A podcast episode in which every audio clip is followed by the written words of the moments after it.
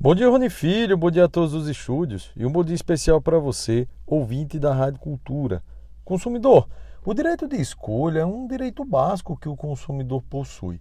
Você, como consumidor, deve ter respeitado a sua liberdade de contratar qualquer tipo de serviço ou adquirir qualquer tipo de produto, não podendo o fornecedor obrigar você a consumir qualquer tipo de serviço prestado por ele ou enviar para você qualquer tipo de, entre aspas, benefício sem que você tenha diretamente solicitado.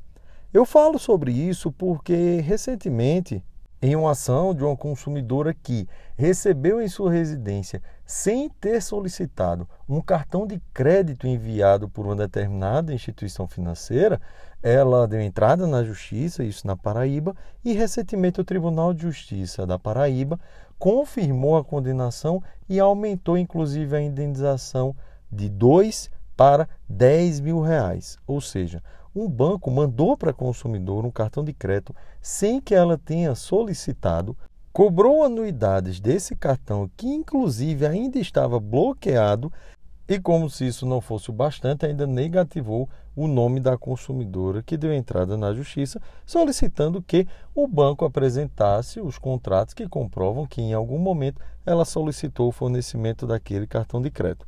Como o banco não apresentou a referida documentação, ele foi condenado a pagar uma indenização por danos morais à consumidora.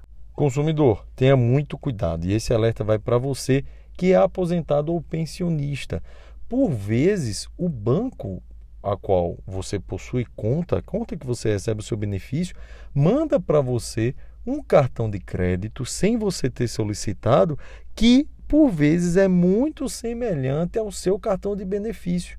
Então você é idoso, você é idosa, pode acabar se confundindo, achando que é um novo cartão de benefício e acabar desbloqueando esse cartão no caixa eletrônico no momento da sua utilização.